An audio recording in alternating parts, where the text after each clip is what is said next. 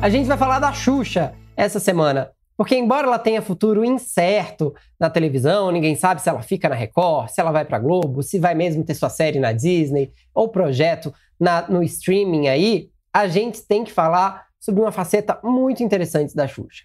A gente nunca viu Xuxa Meneghel tão livre quanto nos últimos tempos. E não estou falando somente de ela se sentir confortável para poder elaborar um pouco mais sobre questões sexuais, por exemplo, como ela fez no Lady Night nessa semana no Multishow. Não. Tô falando porque Xuxa nunca teve tão livre para falar o que pensa. A Xuxa encontrou no ativismo uma grande voz. É muito curioso que se a gente pensa da Xuxa no começo da carreira, ela não tinha tanta liberdade, ela era meio engessada por Marlene Matos e não podia falar o que pensava com relação a questões delicadas, digamos assim.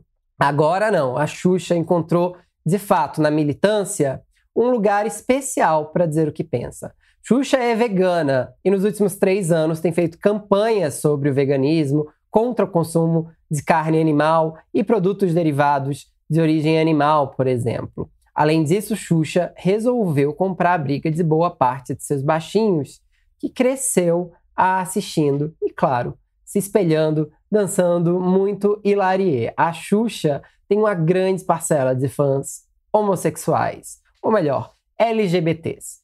E ao reconhecer a existência desses fãs e a necessidade de direitos e equanimidades, a Xuxa se torna uma grande aliada da luta por direitos iguais nesse país. Não por acaso, Maia, o livro infantil que ela vai lançar em breve, que está para chegar às livrarias nos próximos dias, trata de um bebê que é adotado por um casal de mulheres, inspirado em duas amigas da Xuxa na vida real e um bebê que existe de verdade. Ao fazer um livro como Maia, que ainda nem foi lido, mas já é muito discutido, a Xuxa não só se mostra uma grande aliada de assuntos que precisam de aliados nesse país e precisam ser discutidos, como ela mostra uma grande consciência de que é preciso naturalizar determinados debates e determinadas vivências.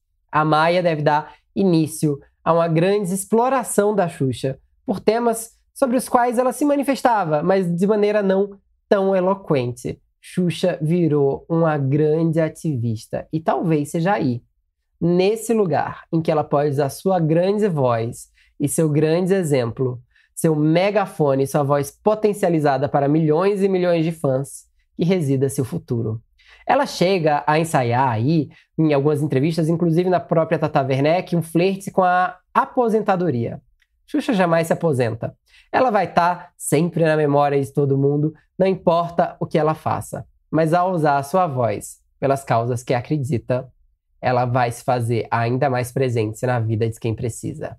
É isso. Vamos pensar sobre o futuro da Xuxa. A gente vai acompanhar muito em breve. O importante é que os baixinhos se sintam representados até hoje.